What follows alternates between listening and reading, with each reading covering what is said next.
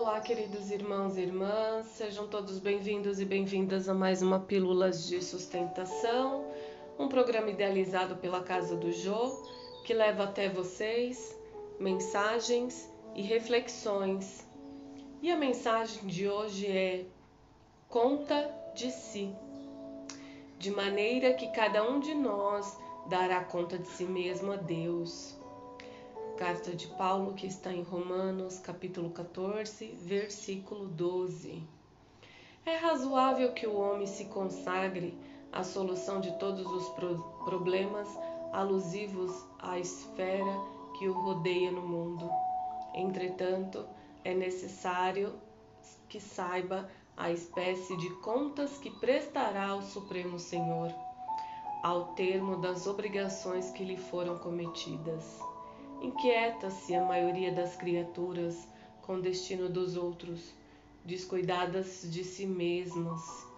Homens existem que se desesperam pela impossibilidade de operar a melhoria de companheiros ou de determinadas instituições.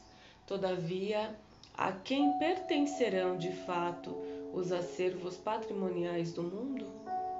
A resposta é clara porque os senhores mais poderosos desprender-se-ão da economia planetária, entregando-a a novos operários de Deus para o serviço da evolução infinita. O argumento, contudo, suscitará certas perguntas dos cérebros menos avisados. Se a conta reclamada refere-se ao círculo pessoal, que tem o homem a ver pelas contas de sua família, de sua casa, de sua oficina. Cumpre-nos então esclarecer que os companheiros da intimidade doméstica, a posse do lar, as finalidades do agrupamento em que se trabalha, pertencem ao Supremo Senhor, mas o homem, na conta que lhe é própria, é obrigado a revelar sua linha de conduta para com a família, com a casa em que se asila, com a fonte de suas atividades comuns. Naturalmente, ninguém responderá pelos outros.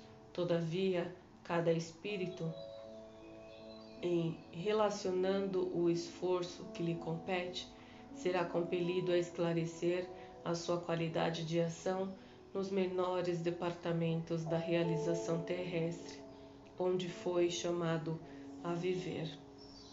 Graças te dou, Senhor, por mais este dia e que assim seja.